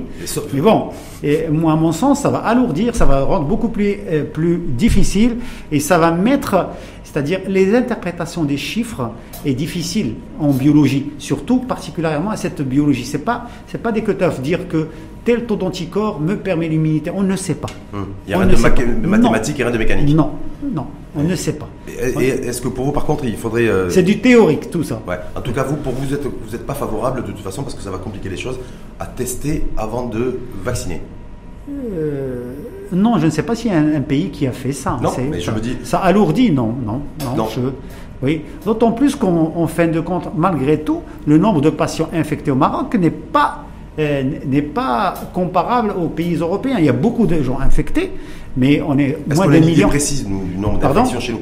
Est-ce qu'on a une idée précise du nombre d'infections? Bah, Ce qui est, ce qui est, ce qui est, ce qui est, c'est le nombre de cas qui ont été infectés, guéris ou en cours de, de hum. guérison je pense on doit être, euh, je ne vais pas avancer de chiffre, mais on doit être à, à 400 000. À oui, à peu près entre 400 et 500 000 aujourd'hui. Mais certains, certains, professionnels de santé disent qu'en fait on est largement au-dessus. C'est-à-dire que Effectivement. On n'a pas 500 000 Marocains qui ont été infectés mais confrontés au virus, mais on est plutôt à un million ou euh, deux millions de personnes potentiellement. Oui, bien sûr, parce qu'on n'a pas testé tout le monde. Il y a hmm. beaucoup de gens qui sont traités sur des symptômes pour cliniques. Ce n'est pas de la data importante et stratégique dans une. non, ça va alourdir. De, il faut avoir suffisamment de vaccins pour vacciner tout le monde, prioriser. Et cette priorisation doit euh, pour qu'elle soit crédible, pour qu'elle soit euh, qu'il y ait une adhérence de la population, euh, une adhésion de la population, pour qu'il y ait de la crédibilité, il faut mettre en œuvre des choses qu'on peut réaliser, hmm. ne pas avancer des choses et rapidement rendre le système non crédible, dire que je vais vacciner tous les, toutes les personnes de 60 ans et je n'ai pas suffisamment de vaccins. Je préfère dire que je vais vacciner en fonction du nombre que j'ai. Je vais prioriser, ajuster cette priorisation au fur et à mesure. Donc vous en appelez en vous à la responsabilité en matière de communication. C'est primordial. De dire par exemple, on, on, atteindra un taux d'immunité collective euh, à l'horizon en, mai ou juin. En juin, oui. Euh, ça, ça n'a pas trop de sens. Oui. Euh, Vu que j'ai toujours pas de vaccin aujourd'hui, que j'ai pas démarré la vaccination. Je, pense qu'il faut, il faut communiquer pour être crédible. Il faut communiquer en fonction de ses moyens. Mmh. C'est pas sur de la théorie. C'est si je sais que jusqu'en fin mars, je n'ai que 200 000 ou 300 000 doses, et il va falloir trouver la population que tu qu'on va vacciner à hauteur de 200 000, 300 000, prioriser les plus prioritaires. Donc en fait, il y a un, oui, un, enjeu de flexi, un enjeu de flexi-sécurité qu'il faudra avoir. Oui. Parce qu'elle fait référence à un pays, parce qu'on en fait, on, est, on a une histoire commune, qui est la France, oui. qui est un pays dont certains professionnels de santé considèrent que le retard pris à la vaccination, c'est dû à une suradministration et euh, voilà, et à, beaucoup parler et à peu agir parce qu'ils ne sont pas suffisamment flexibles. Est-ce que là, nous aussi, non. on a un enjeu, comme en économie d'ailleurs, de flexi-sécurité, de flexibilité dans la prise de décisions et dans la sécurité sanitaire? Non, je pense qu'en France, il y a deux, deux, éléments euh, importants. Il y a l'histoire du, du, sang contaminé euh, qui est indélébile dans le corps médical, dans les dirigeants de la santé en France. C'est-à-dire, euh, c'est, je pense, le seul pays où dans tous les EHPAD, on doit avoir le consentement éclairé des, des, des patients avant la vaccination. Ça alourdit énormément le démarrage de la campagne. Parce qu'on a commencé par les EHPAD, par les endroits où on a les, les, patients vulnérables. Euh, deuxième chose, le fait de, du nombre limité de vaccins et pour éviter les déperditions, parce qu'un vaccin sorti de la chaîne du froid, il doit être utilisé. C'est-à-dire tout de suite. Il doit être utilisé, il y a des délais de jusqu'à 48 heures, je pense, pour mhm. Pfizer à, température euh, basse, mais gérable, c'est pas le moins 20 degrés. Donc on ne peut pas se permettre, et, même les pays les plus riches qui ont les moyens, se permettent d'avoir des déperditions. C'est-à-dire, ils ne vont envoyer euh, le, les vaccins qu'on continueront les statistiques de l'EHPAD. C'est-à-dire, dans l'EHPAD, sur les 100 euh, pensionnaires, on a 50 qui veulent se faire vacciner, ils vont envoyer 50 vaccins, pas 100 vaccins, pas 45 vaccins. C'est pour ça que ça a alourdi. Ils ont commencé par une population où la logistique de vaccination est difficile. Deuxième élément, si c'était des tentes et le tout venant, comme ce qui a été fait dans certains pays, ça va être beaucoup plus facile. Mais ils, ont, ils commençaient par une population où la logistique et, la mise en œuvre de la vaccination est difficile. Deuxième chose, ils étaient très optimistes par rapport à la disponibilité du vaccin. Et la réalité du terrain a montré que euh, il faut revoir ces chiffres et que ça ne peut pas, on n'a pas euh, la disponibilité à 100% de, chiffres énormes. Comme, comme, il faut adapter en fonction des régions, en fonction des, tranches d'âge. Euh, et, en fonction de la vitesse de circulation. Exactement. Est-ce que nous, il faudra aussi tenir compte de ça, justement quand vous parlez de région, d'avoir une approche aussi territorialisée de la chose, une fois de plus, je mets toujours en équation. Hein. tenir le fait qu'on aura, quoi qu'il en soit, même quand elles arriveront, un nombre de doses limité. Est-ce que je dois me dire, voilà, les régions pas du coup les plus riches ou les plus pauvres, mais en tout cas les plus infectés, où le virus circule le plus, doivent être priorisés dans la vaccination? Je vais vous dire, euh, ça ne m'engage que moi, je pense que le virus il circule partout. Hein. et là où il y a beaucoup de brassage de population, comme dans les grandes villes, la contamination est plus importante, parce que les gens se... Mais il circule partout. Euh, il ne faut pas mettre beaucoup de, déterminants dans l'équation de priorisation. C'est-à-dire, si on met euh, le, personnel au premier front, si on met la population vulnérable, on rajoute à ça la région, on rajoute à ça le taux de contamination par la région, je pense que ça fait beaucoup d'éléments euh, qui vont rendre cette... D'abord, ça ne va pas être très transparent par rapport au grand public. Pourquoi dans cette région, la population ne peut pas comprendre C'est pas aussi facile. Bah, Pourquoi ici, on, vaccine tous les gens au-delà de 60 ans et dans cette région, non donc il y aura toutes les interprétations. Parce que le virus circule moins vite. Non, ça peut pas être un argument. On ne peut pas expliquer. Avec tout, tout ce qu'on ce qu'on a eu comme communication durant ces, Il faut être simple et donner des éléments clairs au grand public. Dire qu'on a tant de vaccins à telle date, on va commencer par les gens les plus prioritaires et les plus prioritaires sont cette tranche de population. Où qu'elle vive. Eh, où qu'elle vive. Moi, je pense, oui. Bien à Casablanca ou à Dakhla, par exemple. Oui, oui. Ou dans des régions du sud où il y a le virus qui circule moins. Ben, ça va être plus facile. Pour vous la même approche. Pour moi, c'est la même. Pour moi, c'est la même approche. Il ne faut pas créer des, des, éléments qui mettent du doute dans la, dans la, dans, et de, le manque de transparence dans cette campagne de vaccination. On a suffisamment de problèmes par rapport à la communication, on a suffisamment de problèmes par rapport à ce retard de vaccination. Je pense qu'il et à mon sens, qu'il ne faut pas mettre beaucoup de détermination dans, de, déterminants dans euh, l'allocation des vaccins par région. Probablement, il faut prendre ça, mais dans un deuxième temps. Quand je me dis, quand on sait que Casablanca, c'est plus de 30% du PIB, c'est la capitale économique, c'est le centre névralgique, le poumon hein, euh, du, euh, de notre économie, je me dis, voilà, il faut que notre économie reparte, parce que je rappelle aussi que le Covid, le confinement a tué beaucoup plus d'emplois que malheureusement de personnes. De personnes. Donc, voilà, donc on est dans une approche aussi où il faut la reprise d'activité économique est importante, la relance économique est importante, parce qu'on a, pris aussi du retard dans, ce sens. Se dire, voilà, est-ce que je ne dois pas optimiser la distribution de vaccins une fois de plus quand je l'aurai, à Casablanca par exemple, qui est la capitale économique, par rapport à d'autres régions où le, niveau de contamination est beaucoup plus faible? Peut-être que dans un deuxième temps, euh, les industries sensibles, stratégiques, deviendront une priorité. Je dis, mais il ne faut pas les fixer dès le départ.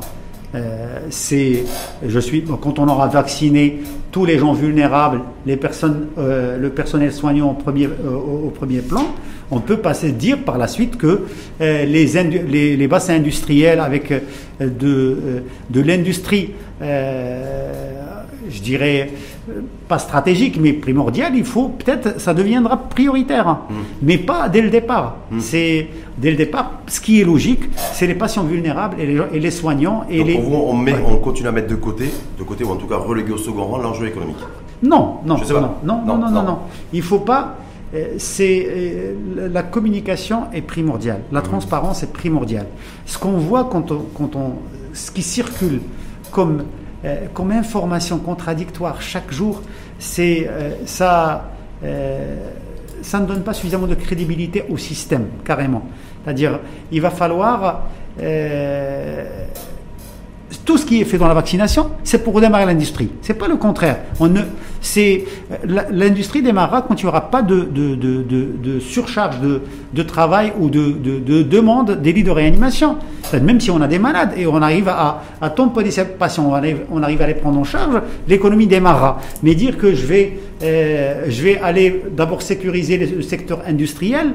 Euh, je pose sur le plan communication, c'est c'est pas l'idéal. C'est pas l'idéal, mais après, la, réalité économique et sociale, elle est, elle est, elle est pas faste ben, elle est compliquée pour des, ben, des milliers de personnes. Euh, si on, la stratégie de, de, vacciner le personnel soignant euh, et les, les, personnes vulnérables va réduire la pression sur les hôpitaux et sur la réanimation, et c'est un élément déterminant dans les décisions politiques concernant la reprise de l'activité sociale et économique. Mmh. Donc, euh, il ne faut pas avoir plusieurs cibles, il faut avoir la, cible essentielle. Parce que la, surcharge euh, d'activité dans les hôpitaux par la Covid est un élément déterminant dans les décisions de reprise d'activité économique et sociale. Bon, agissons sur les déterminants. on doit avoir des personnels soignants disponibles, mhm. euh, non malades tout le temps, avec des arrêts de maladie importants, et, les mettre en confiance. Et on, voit, on doit avoir moins de patients qui nécessitent la réanimation Mais en même temps, et les hôpitaux. En même temps, aujourd'hui, nous, on n'a pas pu relancer les, un certain nombre de, de secteurs d'activité économique. On l'a bien vu d'ailleurs, là, on parle plutôt de sauvegarder ce qu'on peut avoir plutôt que de relancer, de, relancer et de relâcher un petit peu les, secteurs d'activité comme l'événementiel par exemple, voilà, qui, qui restent toujours confinés. Donc je me dis, et pourtant on a un taux de, un taux de, on n'est pas dans un, nos, salles d'accueil en termes de réanimation ne sont pas saturées. On a un virus qui circule moins vite, mais j'ai l'impression que le principal souci aujourd'hui, c'est qu'on n'a pas les vaccins. Non, il faut, il faut pas avoir la mémoire courte. Il y a trois semaines, les réanimations étaient pleines. Hum. Ça, ça c'est à partir de. Et il y a eu de bonnes décisions prises pour les fêtes de fin d'année. Si aujourd'hui les réanimations respirent, c'est euh, très probablement le fait des restrictions euh, qu'il y a eu durant le mois de décembre. Euh, C'est-à-dire la, fermeture des restaurants Oui, effectivement, oui, je, je pense et j'espère. Ça, ça peut être prouvé scientifiquement, ça ben, parce qu'on dit, voilà, je, des fois, il y en a qui remettent en doute l'efficacité d'un couvre-feu. C'est là, donc. Euh, Rachid, si on on se voit pas, euh, il n'y a pas de risque que je vous contamine ou que vous me contaminiez, tout simplement. C'est-à-dire, moins il y a de présence de population, euh, et, et, moins on aura de, cas infectés. Et ça, c'est la seule chose, c'est le confinement et, les restrictions qui ont, qui ont donné un effet sur les, les courbes d'évolution du nombre de cas, partout dans le monde. C'est pour ça que c'est l'élément déterminant euh, dans, la réduction de la, pression sur les hôpitaux. Et comme j'explique aujourd'hui en visant dans la, campagne de vaccination, en, visant en premier le personnel soignant et les patients vulnérables, on va réduire la pression sur les hôpitaux, sur les réanimations, et on aura un élément déterminant dans la décision économique et sociale. C'est-à-dire qu'on n'a pas de problème de, prise en charge des patients, on peut reprendre une vie, tout en maintenant les mêmes, euh, tout en renforçant les, règles de sécurité de prévention et j'espère augmenter la cadence de vaccination. Hum. Mais est-ce que vous êtes vous en tant que professionnel de la santé pour ou contre le fait de rallonger encore la durée des directives sanitaires et des mesures de restriction dans la séquence dans laquelle on est, c'est-à-dire un, pas de, pas de vaccin, deux, pas de visibilité sur l'horizon cap de livraison, euh, c'est une équation difficile. Hein. Et trois, avec une menace qui pourrait venir de l'Europe avec ce virus euh, mutant. Oui, c'est une équation difficile, c'est-à-dire euh, garder, bon, je pense, ces restrictions ont donné un, impact sur le système de santé et le taux de contamination. C'est une réalité. Le nombre de décès baisse et les places de réanimation sont libres. Maintenant, c'est un impact important sur le plan économique. Il faut ajuster. Je pense la fermeture de, totale des, restaurants et, des commerces, je pense qu'il faut s'adapter et réajuster ça chaque 15 jours, 15 jours comme font tous les pays. Mm. Moi, je suis, dès que la, campagne de vaccination va démarrer, il faut encore être beaucoup plus strict sur les règles d'hygiène et de protection, parce que même si on est vacciné, on est à risque, et redémarrer l'économie. Donc le déterminant là, en l'occurrence, ça va être, ça va être, ça va être les, les, les, vaccins. Ça va être, le vaccin, c'est ceinture et bretelle, c'est-à-dire j'ai les règles de, de protection et j'ai et j'ai le vaccin. C'est-à-dire je, je vois le bout du tunnel, c'est tout. Le vaccin, c'est dire que un jour il y aura moins de contaminés, moins de morts et tout. Mais hmm. là, personne ne voit le bout du tunnel. Hmm. Et sur la situation épidémiologique du jour, vous l'avez dit depuis euh, depuis quelques semaines. Deux semaines depuis moins deux semaines. De, moins de décès. Euh, admission en réanimation, alors c'est intéressant parce que vous êtes, vous êtes, monsieur réanimation, anesthésie, on voit que par contre ça baisse très peu. Ça, Alors ça baisse très peu parce que même si on a une baisse du nombre de, d'admissions à l'hôpital en général et de cas positifs, euh, les formes graves la proportion de formes graves reste importante. C'est ces formes graves qui occupent les soins intensifs et réanimation. Ça n'a pas baissé de façon euh, euh, parallèle au nombre de cas. le nombre de cas a été divisé par deux, mhm. mais le nombre d'admissions en réanimation a dû baisser de 25% maximum. Mmh. Donc, euh, donc les, patients vulnérables. 990, donc euh, euh à côté de ça, il y a la durée de la maladie. C'est, euh, on a compris que c'est une maladie longue. Hein. Quand quelqu'un est hospitalisé avec une forme sévère, c'est 4 semaines d'hospitalisation, 3 semaines minimum. En, réanimation En soins intensifs. je ne parle même pas réanimation. S'il a de la chance, c'est au bout de 4 semaines, il peut s'en sortir. Mais en réanimation, on a toujours des décès au deuxième jour, troisième jour, quatrième jour d'admission. Oui, l'admission. De moins en moins. Euh, et, et, la durée d'hospitalisation, c'est une durée de 4 semaines. 3 semaines, c'est pour les formes modérées à sévères. Quand c'est sévère, c'est 4 semaines. Hein.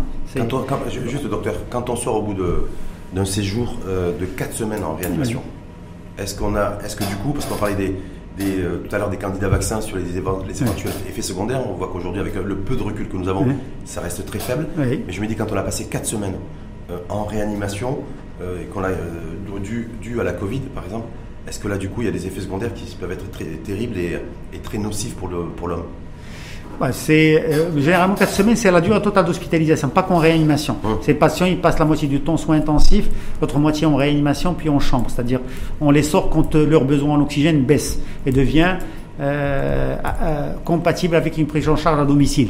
Ils sortent avec de l'oxygène à 2-3 litres par minute ou parfois sans oxygène. Euh, ce qui est sûr, c'est que ces patients, euh, ils restent malades pendant longtemps. leur capacité physique est, amoindrie. Ils sont de plus en plus dépendants, surtout pour, les, patients âgés. C'est-à-dire, ils ne sortent pas au bout de 4 semaines indemnes comme rétablis, à comme s'ils étaient avant, ce qu'ils étaient avant l'infection.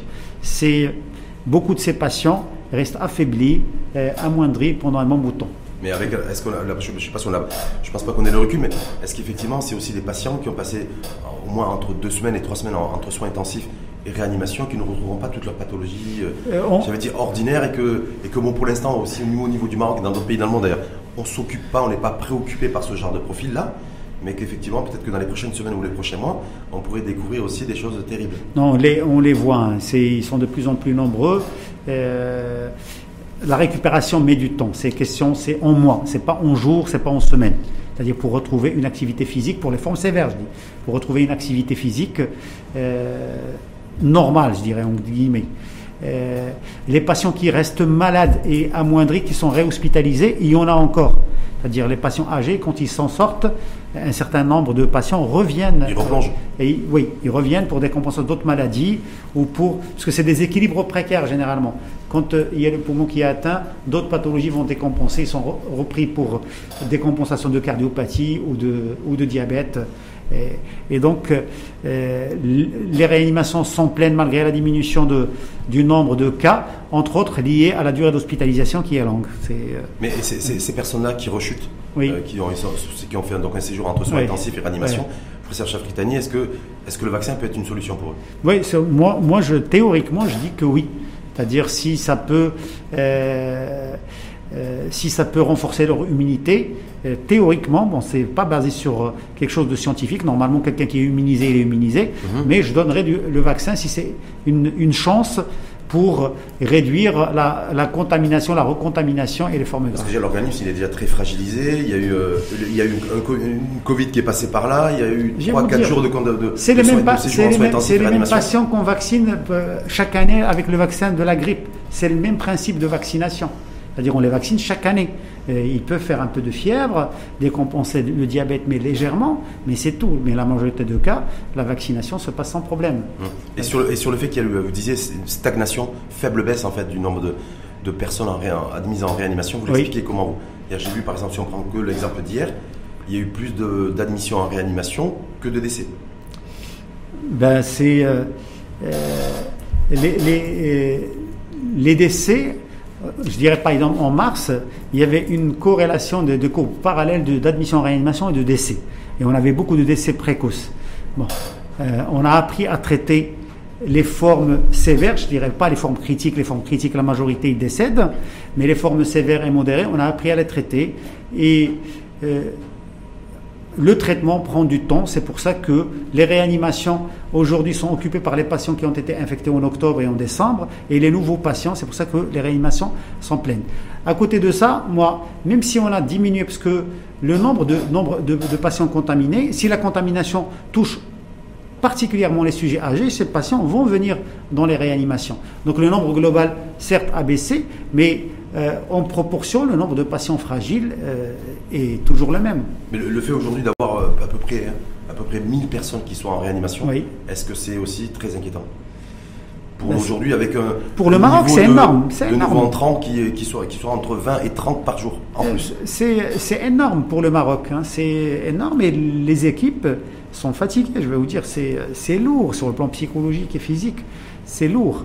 Donc on s'est adapté.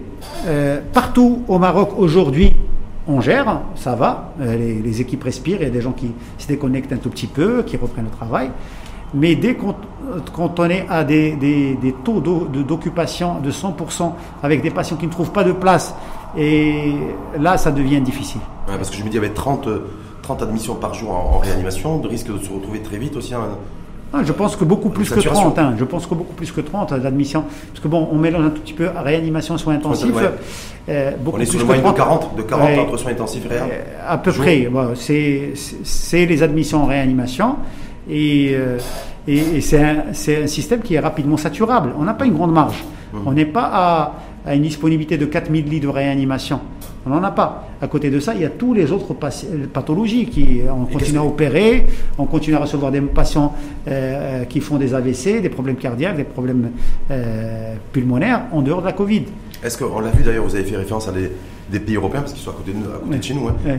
Mais est-ce que là, du coup, il faudrait relancer aussi le, testing massif? Parce que moi, je vois aujourd'hui en Europe, ceux qui ont préparé et qui ont lancé leur campagne de vaccination, ils ont, au préalable, en fait, il y a eu une campagne massive de tests. Alors, je vais vous dire, moi, je pense que le testing massif dans certains pays euh, européens qui visent essentiellement les, le milieu scolaire, c'est pour détecter précocement les, les, les, foyers de, de, variants. C'est beaucoup plus ça que dans le sens, c'est en parallèle avec la campagne vaccinale. C'est-à-dire, vu la rapidité de, de contamination et l'étendue de contamination des variants, on préfère euh, faire du, dépistage, chercher ces clusters de variants et les limiter par euh, éventuellement l'isolement. C'est en parallèle avec la vaccination. Je ne pense pas que c'est euh, quelque chose qui est fait dans le cadre de, du programme de vaccination. Mais sinon, ça, ne pourrait pas être le, ça serait pas une bonne chose de le faire, c'est-à-dire tester massivement pour éviter à Shafik Tani et, et tous vos homologues hein, euh, en, service anesthésie réanimation d'avoir des surcharges au fait d'être sous, tension et sous pression permanente. On n'arrive pas à baisser le niveau d'admission en réanimation. On a un train de quotidien qui, qui est toujours croissant. Donc je me dis, est-ce que le testing, par exemple massif, est-ce qu'il ne pourrait pas permettre un petit peu de soulager, le, de faire baisser le, la Le testing massif, c'est intéressant s'il est suivi d'isolement. Hum. C'est-à-dire euh, tester. Si, si, tester, tracer, isoler. Exactement. Avant de, avant de vacciner. alors tous les moyens sont bons. Il faudrait les cumuler. Ils sont synergiques. Il n'y a pas la vaccination seule ne va pas être efficace, euh, le, confinement seul n'est pas efficace. Il faut associer tous ces, tous ces éléments. Euh, c'est des moyens pour réduire la contagiosité euh, de la maladie. Donc moi, concernant la campagne de vaccination parallèle, de, de, de, dépistage parallèle à, la vaccination, je pense dans certains pays européens, c'est fait parce que la contagiosité de ces variants euh, est assez importante. C'est-à-dire, mhm. elle est exponentielle, elle n'est pas arithmétique, et on a peur de, de la saturation des, des, lits euh, de réanimation.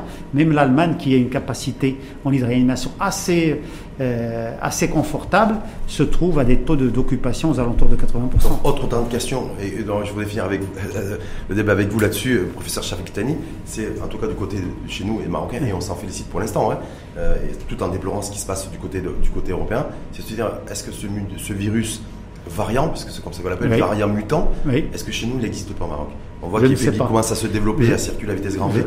en Europe, est-ce que nous on a une idée là-dessus ou pas Alors, ce qui a été constaté, que ça, ça, se propage très rapidement. Il suffit qu'il y ait quelques cas au Maroc et par la suite, ça va être, il, devient de plus en plus prépondérant dans, la, dans le total des, isolats, c'est-à-dire des, des, prélèvements. Euh, je pense que le Maroc n'est pas euh, n'a pas fermé ses frontières. Il y a des il y a des gens qui voyagent en Europe, il y a des gens euh, et je pense qu'on ne peut pas être totalement préservés. À côté de ça, il faut savoir que des variants peuvent apparaître au Maroc. On n'est pas obligé de les importer. Hein. On peut les développer nous-mêmes, c'est-à-dire qu'il peut y avoir des individus qui peuvent développer. Bien, Mais qu'est-ce qu'on sait scientifiquement sur cette. C'est quelque chose pas nouveau. C'est tous les virus et les bactéries changent au fur et à mesure, c'est-à-dire ils s'adaptent euh, il s'adapte à l'environnement pour survivre. Euh, c'est tout bête, mais la bactérie ou le virus va s'adapter à son environnement. Elle peut changer pour pour persister, pour survivre. La première chose. Et deuxième chose, il y a les modifications génétiques. Plus il y a de multiplication, de réplication, plus le risque de de, de, de, changement lié au gène est important. Et donc le virus va changer. Plus il se multiplie, plus vous allez voir, comme dans la population des êtres humains, plus il y a de, de, de population, plus vous avez des gens qui sont différents. Donc c'est ce qui se passe. Tant que la différence n'est pas importante, ça ne change pas quelque chose dans la pathologie et dans la sensibilité au traitement et au vaccin surtout. Mais si la modification est importante et radicale, ça peut poser un problème pour... Apparemment, on ne l'est pas. A priori, en tout cas, c'est ce que disent les scientifiques Effectivement, c'est c'est ce qu'on dit que le vaccin couvre la majorité des, des, des, antigènes du virus et que le fait d'avoir des mutations sur, euh, sur la coque du virus ne, ne, ne change pas euh, euh, l'efficacité du vaccin par rapport au virus. en même temps, quand on voit ce qui se passe aujourd'hui essentiellement en Europe vis-à-vis de ce, la mutation de ce virus et, de ces variants, est-ce que nous, on doit attendre d'avoir des cas ou se, essayer de se prémunir aujourd'hui? Parce que je veux dire, on met en place des directives sanitaires et des mesures sanitaires comme le couvre-feu pour les populations qui sont fatiguées psychologiquement, mais on a l'impression qu'on va aujourd'hui, en tout cas, vis-à-vis de la menace éventuelle de, de, ce virus variant, il n'y a, a, aucune décision qui n'a été prise. Euh, je pense qu'il y a eu une décision il n'y a pas la semaine dernière. Par rapport aux écoles Par rapport aux écoles. 30 000, euh, c'est excellent, c'est ça. C'est comme ça qu'il faut. C'est ce, qui, ce qui est fait parallèlement. Peut-être que le Maroc a pris la décision avant la France, c'est ce qui est fait en France actuellement. C'est-à-dire, dans les écoles, on fait du dépistage, on essaie de trouver les clusters à ces, variants. Ça nécessite, c'est pas comme la PCR, hein, c'est beaucoup plus sophistiqué. Il faut avoir, avoir des, laboratoires, des laboratoires de, spécialisés dans le séquençage euh, des gènes. Il y en a au Maroc. On m'a dit qu'il y a l'Institut d'hygiène et de sécurité qui le fait, l'Institut Pasteur également. Ah, ah, oui. Il y a trois. Donc, donc, ça a été fait depuis le départ. C'est-à-dire, mmh. le Maroc a fait des études où il suit l'évolution euh, de, des gènes du virus. C'est un travail international, donc on a la, la possibilité de le faire.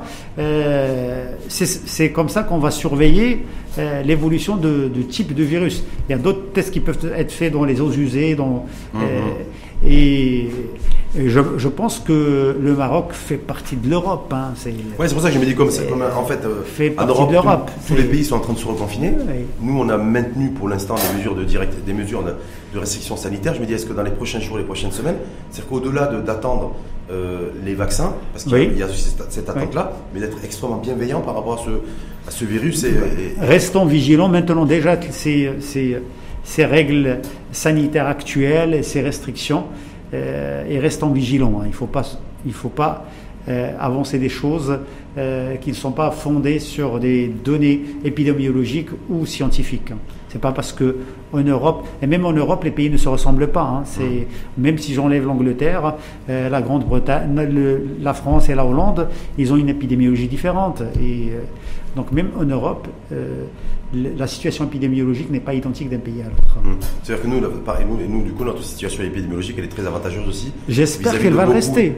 J'espère qu'elle va rester. Vous dites ça parce que quand c'est l'approche scientifique, il faut être voilà, j'ai pas suffisamment de données scientifiques bah c'est, pour garantir la stabilité de la situation. C'est une situation euh, relativement stable euh, qui n'a pas, elle date de deux semaines. Hein, c'est ça, à peine deux semaines où on n'a pas 70 morts par jour, on n'a pas 4000 euh, cas par jour. Hein. C'est à peine deux semaines où ça commence à baisser. Il faut que ça dure il faut que ça dure, il faut qu'on démarre la vaccination pour et pour être optimiste. Sur donc vous êtes favorable au maintien des mesures sanitaires telles que nous les avons aujourd'hui, les directives, le couvre-feu, la fermeture des restaurants à 20h, fermeture des, des, hammams, par exemple, des salles de sport, oui. tant qu'on n'a pas démarré la vaccination. Je pense. Je pense que euh, si on reste sur ce, cette évolution actuelle, la campagne de vaccination va être euh, relativement facile parce qu'il ne faut pas ouvrir beaucoup de. Voilà. C'est avoir la vaccination, avoir des hôpitaux qui sont euh, surchargés, avoir de la mortalité. Euh, il faudrait rester sur ce. Si ces mesures, et je pense que ces mesures ont été bénéfiques pour aboutir à la situation actuelle, qui n'est pas normal, mais qui, qui est relativement acceptable, point de vue prise en charge des patients, il faut la maintenir jusqu'à démarrer la, campagne de, vaccination. Donc, alors, donc, donc on ne pourra pas aller au restaurant au-delà de 20h. Il faudra rentrer chez soi avant 21h et continuer. Et on, pourra, on va être encore privé de hammam pendant plusieurs semaines, voire plusieurs mois, et, euh, et de salles de sport globalement et de concerts et de, cinéma. C'est malheureux, mais bon, c'est. Euh, parce qu'il y a la dimension aussi psychologique. Je rappelle que vous êtes vous anesthésiste, oui, mais ça fait mal à la tête psychologiquement. Les, nos concitoyennes et concitoyens, c'est difficile.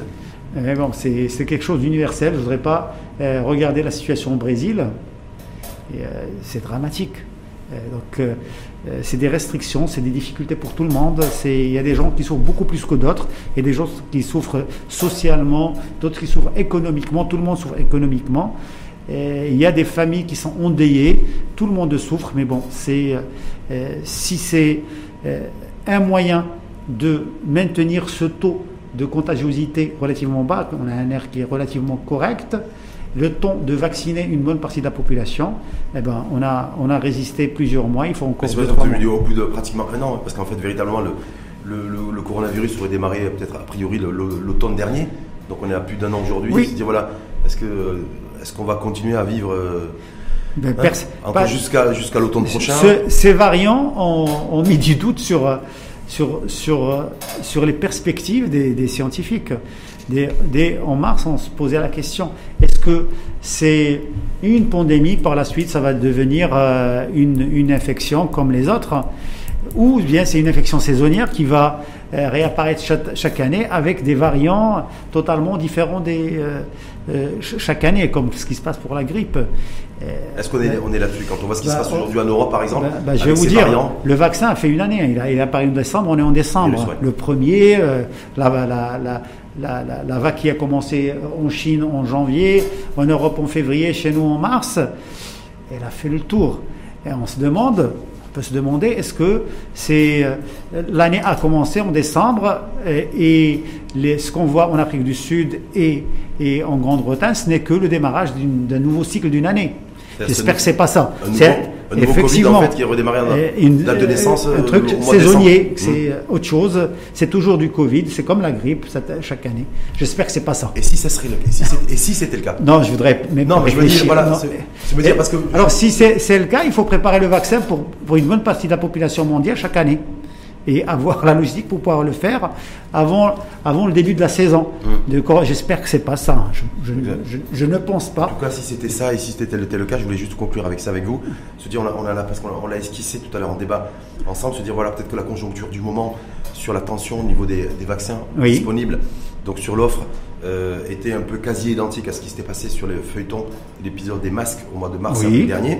Oui. Et vous, disiez, vous avez dit, j'ai bien retenu, bah, je crois avec mon oreille gauche, que voilà, c'est peut-être la leçon aussi à retenir. C'est qu'on a pu basculer pour fabriquer des masques et se dire, voilà, mais demain se positionner aussi sur le terrain peut-être mondial, hein, ou en tout cas régional, de la production de vaccins. Oui. Parce que chaque année, vous dites là aujourd'hui, c'est le moment jamais, voilà, de, de, qu'il y ait une réelle prise de conscience à ce niveau-là. Alors, euh, effectivement, je pense que tous les pays ont euh, sont sensibles à, cet item. C'est-à-dire, euh, même on discute en, euh, Europe, est-ce qu'il ne faut pas s'autonomiser dans la, dans, la, production du des vaccins? Moi, je pars à un niveau beaucoup plus élevé. Aujourd'hui, on a vu que partout dans le monde, la santé, c'est quelque chose d'important. Ce n'est pas nouveau. Mais la santé est à la fois générateur d'emplois, de, à la fois c'est un secteur de consommation, de production, c'est la production est locale. Donc, euh, je prends les, pays développés. Euh, le secteur de santé peut être un des plus grands employeurs dans certaines régions, et en même temps, le secteur de santé consomme essentiellement de la production du pays. On doit réfléchir, la santé, le, développement de la consommation en santé ne va pas reculer au Maroc, il ne peut que se développer. Donc il faut qu'on réfléchisse, c'est un secteur qui est stratégique, c'est un secteur qui peut employer, qui emploie beaucoup de gens, et il va falloir réfléchir à s'autonomiser en matière de santé. Donc, je commence par le médicament. Ça peut être le consommable, le médicament, le vaccin, euh, les l'emballage, le packaging, toutes ces choses. Exactement. Tout, tout l'écosystème. Mais sur le vaccin, c'est-à-dire aujourd'hui, on nous dit que le, on est rentré dans une nouvelle ère, celle des nouvelles maladies, en fait, des maladies infectieuses. En tout oui. Je parle sous votre couvert. Donc, mais voilà, il y a aussi un avenir pas forcément radieux à ce niveau-là, en tout cas, oui. Euh, qui à peu près devrait se dessiner. est-ce que se dire aujourd'hui au Maroc, il y a un véritable enjeu? C'est-à-dire arrête sans vouloir trop blablater, se mettre au travail, se dire voilà. Effectivement. Je me dis voilà, il faut, il faut, il faut y aller là-dessus. On a une industrie pharmaceutique, on nous dit florissante. On a toutes les grandes marques hein, nationales et des grands labos nationaux et internationaux qui sont présents. Euh, mais en même temps, on est à coquiner, c'est ce qui est décevant d'ailleurs, à aucun grand laboratoire international ou internationaux comme celui de, de l'Inde, par exemple. ça m'a choqué, moi. Oui, c'est euh, bon, c'est une leçon. C'est euh, le secteur, la production en matière de, pharmacie et le secteur de la santé devient un secteur stratégique. rapidement, il est devenu un secteur stratégique pour tous les pays. Donc, c'est des leçons à, tirer. Effectivement, les maladies infectieuses euh, on a vu sur deux décennies, trois ou quatre pandémies nouvelles entre Ebola, H1N1, euh, et ça ne va pas se terminer. Ça ne va pas s'arrêter. Il faut se préparer, il faut s'autonomiser. Il y a des laboratoires de recherche qui sont assez performants au Maroc. Et il y a une industrie qui peut s'adapter parce que c'est pas euh, c'est pas une quelque chose qui n'est pas accessible sur le plan technologique. La production des vaccins est relativement facile. C'est pas euh, bon, relativement entre guillemets, mais c'est faisable. Euh, quand on produit des médicaments injectables, quand on produit des perfusions, euh, on peut produire des vaccins. Parce qu'il y a, il y a la partie moléculaire, mais il y a tout ce qui entoure la production. Hein. Donc, il va falloir réfléchir à s'autonomiser et créer, et créer de la richesse. Hein. Mmh. Une, une, un échange d'expertise aussi avec des pays. je, pense, je pense par exemple à le Sanofi qui devrait euh, se produire, en tout cas, enfin sortir du, avec un, nouveau, une nouvelle génération de, vaccins anti-Covid dans les prochaines semaines ou les prochains mois, oui. eux qui sont présents ici sans vouloir leur faire de la pub, est-ce que là, il n'y a pas quelque chose aussi à faire de dire pour que ce soit bénéfique pour le Maroc? Parce que je ne veux pas que, voilà, c'est comme quand on importe des intrants, on, exporte et on a un taux de, de, de, qui, de, valeur ajoutée au Maroc, d'intégration, comme on dit, je, au niveau économique, qui, reste, relativement faible euh, Je ne sais pas si, euh, si leurs sites au Maroc permettent de produire le vaccin. Non, mais, mais, je sais, de data, voilà. Mais je sais que, bon, il y a beaucoup d'investisseurs dans le domaine pharmaceutique au Maroc qui ont été capables d'innover, de, de, produire avec des partenariats avec des laboratoires notamment euh, indiens uh-huh. et chinois et européens de l'Europe de l'Est. Et je pense que c'est il faudrait s'atteler à ça et essayer d'avoir une certaine autonomie en matière de consommation euh, pharmaceutique et médicale. Hmm. c'est stratégique et c'est économique. Est-ce que le champ universitaire a un rôle aussi à jouer dans ce Bien sûr. Parce que très souvent on disait voilà, plutôt que de constater qu'on n'a pas suffisamment de médecins ramener au, un certain nombre d'habitants ou hmm. d'anesthésistes et réanimateurs, c'est ce qu'on fait souvent. On cristallise en fait là-dessus, en forme de d'hystérisation. Mais est-ce que le sujet c'est pas de se dire voilà comment on crée un nouvel écosystème en matière de santé, y compris à la, lumière de ces, de ces virus hein, euh, et de maladies virales, voilà, de se dire voilà, il y a tout un écosystème qu'on doit créer avec l'université qui doit être partie prenante. Effectivement. Bon, prenez l'exemple, bon, les, les, laboratoires américains travaillent avec des universités. Hmm. AstraZeneca avec l'université d'Oxford. C'est pour ça que je faisais Donc, référence à ça. Euh, je pense euh, il y a un secteur recherche et développement euh, qui a été euh, vraiment euh, toujours c'est le maillon faible de, de, de tous les que ce soit l'industrie ou l'enseignement au Maroc il va falloir travailler sur ce secteur. On a des chercheurs, je prends par exemple tout ce qui est vaccin, le Maroc a des capacités de production de vaccins. Sur le plan scientifique, c'est-à-dire les, les, facultés de biologie, les, instituts Pasteur, l'Institut d'hygiène, ils ont des laboratoires qui sont capables de, travailler sur le vaccin. Pas de le concevoir, mais de le produire. C'est-à-dire en collaboration avec du privé. c'est-à-dire produit, mais pas, de, la, pas la conception. ils, peuvent produire la, tout ce qui est biologique et travailler avec le privé dans tout ce qui est, euh, dans tout ce qui est mise en condition, la forme galénique et, et packaging et commercialisation. Donc ça ne peut pas aller. C'est universités avec l'industrie pharmaceutique et l'industrie de la santé en général. Et il faut que le secteur euh, euh, recherche et développement, euh, c'est le secteur où il doit y avoir un partenariat public-privé. Le public seul ne peut pas le faire, les, le privé seul ne peut le faire, mais bon, il, est limité. Les laboratoires, est-ce que l'industrie pharmaceutique n'a pas tout intérêt aussi à investir dans ce secteur-là R&D, pour prendre exactement le même modèle que laboratoire AstraZeneca, que vous avez oui. référence, avec l'université d'Oxford. Effectivement. Et en plus avoir comme finalité aussi la production de vaccins à l'égard de pays tiers et en développement. En plus comme logique également. Donc je me dis, est-ce que là, là-dessus, il a pas, euh, y a, ça peut pas être un modèle inspirant pour nous? Ouais, ça, c'est, c'est même pas un modèle inspirant, c'est une nécessité. Il faut voir ce qui se fait, c'est une nécessité. Si le Maroc pouvait produire euh, son vaccin, ça aurait été la meilleure, la meilleure chose qu'on puisse faire durant cette. cette Ou au moins le coproduire. Ou, exactement. Parce que moi je me dis, voilà. La phase finale, c'est la, la, faire la phase finale. Parce que je me dis, voilà, j'ai vu que quand on a signé d'ailleurs le, le, protocole d'accord et d'entente avec, le, avec, le, avec AstraZeneca. Oui, on a fait appel à un laboratoire marocain pour éventuellement. Ça, c'était pour les Chinois. Oui. AstraZeneca, au départ, ça devait être la production devait se faire à Moscou, en Russie. Ensuite, ça a évolué avec le temps, elle a été déplacée en Inde. Donc je me dis, si nous, on avait été en capacité d'avoir une infrastructure aussi Effectivement. de production ou de C'est de la sous-traitance. Hein. C'est de la sous-traitance. Et bon, je parle surtout de, de, ce, du volet recherche-développement. Mmh. C'est-à-dire, c'est un secteur stratégique il faudrait qu'il y ait un partenariat public-privé. Euh, la recherche et développement, c'est un budget important dans les universités marocaines. Le rendement n'est pas, euh, pas extraordinaire. Euh, la, la, le, le, la, production, l'industrie marocaine dans tous les secteurs est capable d'accompagner les, les, les, universités. C'est un partenariat public-privé qui peut arranger. elles ne le font pas pour l'instant. Pas encore, mais bon, ça devient une nécessité dans mm. tous les domaines. C'est pas que dans le domaine pharmaceutique. Ça veut dire quoi? Ça veut dire aussi euh, imposer entre guillemets hein, à cette industrie pharmaceutique, que ce soit les laboratoires nationaux ou internationaux, à investir dans la recherche et développement aussi au niveau des universités. Je pense effectivement, la médecine des sciences. Est-ce que là, il faut y aller maintenant? C'est-à-dire quand on parle de souveraineté ou de Made in Morocco, est-ce que le vrai Made in Morocco aujourd'hui à retenir de cette situation sanitaire, de crise sanitaire, c'est pas celui-là. Ben effectivement, c'est, euh, on a des biologistes performants, on a des industriels performants, mais ils sont jamais ensemble. Euh, c'est, des maillons d'une chaîne, mais chacun travaille dans son secteur. Euh, un laboratoire de recherche pour, pour l'industrie pharmaceutique, c'est beaucoup d'investissements avec avec les possibilités de développement et de réussite qui sont minimes. C'est un risque important que beaucoup d'industriels ne prennent pas. L'université, c'est son rôle. Elle investit énormément, c'est son rôle, mais il y a à la fin euh, des brevets, il y a, de, la création, et mais bon, pour passer à l'étape d'industrialisation, on a besoin de l'industriel. Oui, on a besoin d'industriel, puis on a besoin d'un marché. Effectivement. peut-être avoir une approche aussi continentale. Il y, a, il, y a, il y, a, le marché marocain, il y a le marché africain. Oui, je passe surtout à la dimension du continent, continent et, africain. Et, le Maroc, il est, il est euh, c'est le porte de, de l'Europe.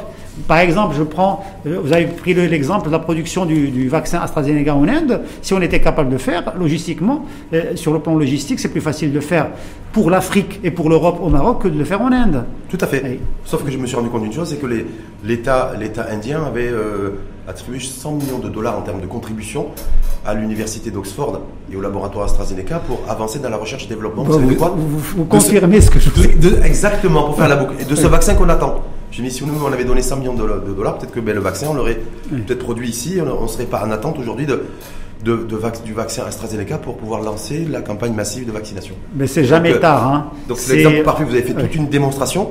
Et en fait, on a fini aussi en disant, ben, voilà, ben, effectivement, eux, comme ils ont investi dans la. En fait, ils ont co-investi et co-financé la recherche et développement de ce vaccin AstraZeneca il y a déjà plusieurs mois. Mais c'est, euh, ils ont déplacé la, la production du, du vaccin en Inde ben c'est, c'est la recherche et le développement finit par, euh, par être profitable aux entreprises. Oui. Euh, dans tous les secteurs au Maroc, c'est un surcoût. On la considère comme un surcoût, mais c'est une nécessité pour le, développement. Aujourd'hui, toutes les entreprises qui, dans tous les secteurs qui, qui se développent, c'est, c'est celles qui déposent beaucoup de brevets, celles qui créent, c'est, c'est de l'invention.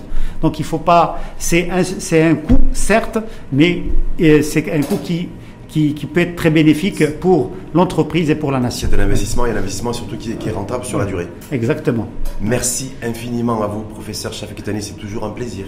Hein? Ben, le plaisir est de partager. On a, ça me fait plaisir de, ça, ça, me fait plaisir de partager avec vous et de discuter. Bon, dans ces moments difficiles, c'est rare. On a une discussion comme ça. On n'est plus dans les, les, salons à discuter. De, ça fait du bien de donner en public, surtout vis-à-vis de celles et ceux qui vous écoutent, qui, euh, qui attendent aussi votre intervention, parce que vous avez, vous êtes le, une personne aussi dont la parole compte. Hein.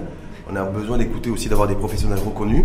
Sur une situation aujourd'hui, il y a beaucoup d'inconnus, certes, mais il y, a, un manque criant aussi d'information et de communication, y compris dans cette situation où autour des vaccins, vaccin, vaccin ou, pas vaccin, campagne de, de, vaccination ou pas, j'ai eu le Covid, je peux me faire vacciner ou pas, sur la réponse immunitaire, sur la situation épidémiologique, sur le fait qu'on n'arrive toujours pas à freiner le nombre d'entrées en réanimation et en soins intensifs. Voilà. Donc vous avez répondu à tous ces éléments-là pendant ce grand format. J'espère. Merci. Ah ben oui, même si c'est auditrices et auditeurs qui jugeront. Hein. Merci en tout cas infiniment à vous. Chef Kitani, je rappelle que vous êtes professeur à la faculté de médecine et de pharmacie de Casablanca et professeur en anesthésie et réanimation et médecine d'urgence. C'est ça. Merci infiniment à vous. C'est un marathon. Hein oui, c'est un Merci Rachid. Merci beaucoup. C'est toujours un plaisir de, d'être avec vous et de discuter. Merci infiniment à vous. Merci. Plaisir partagé. À très bientôt. À très bientôt.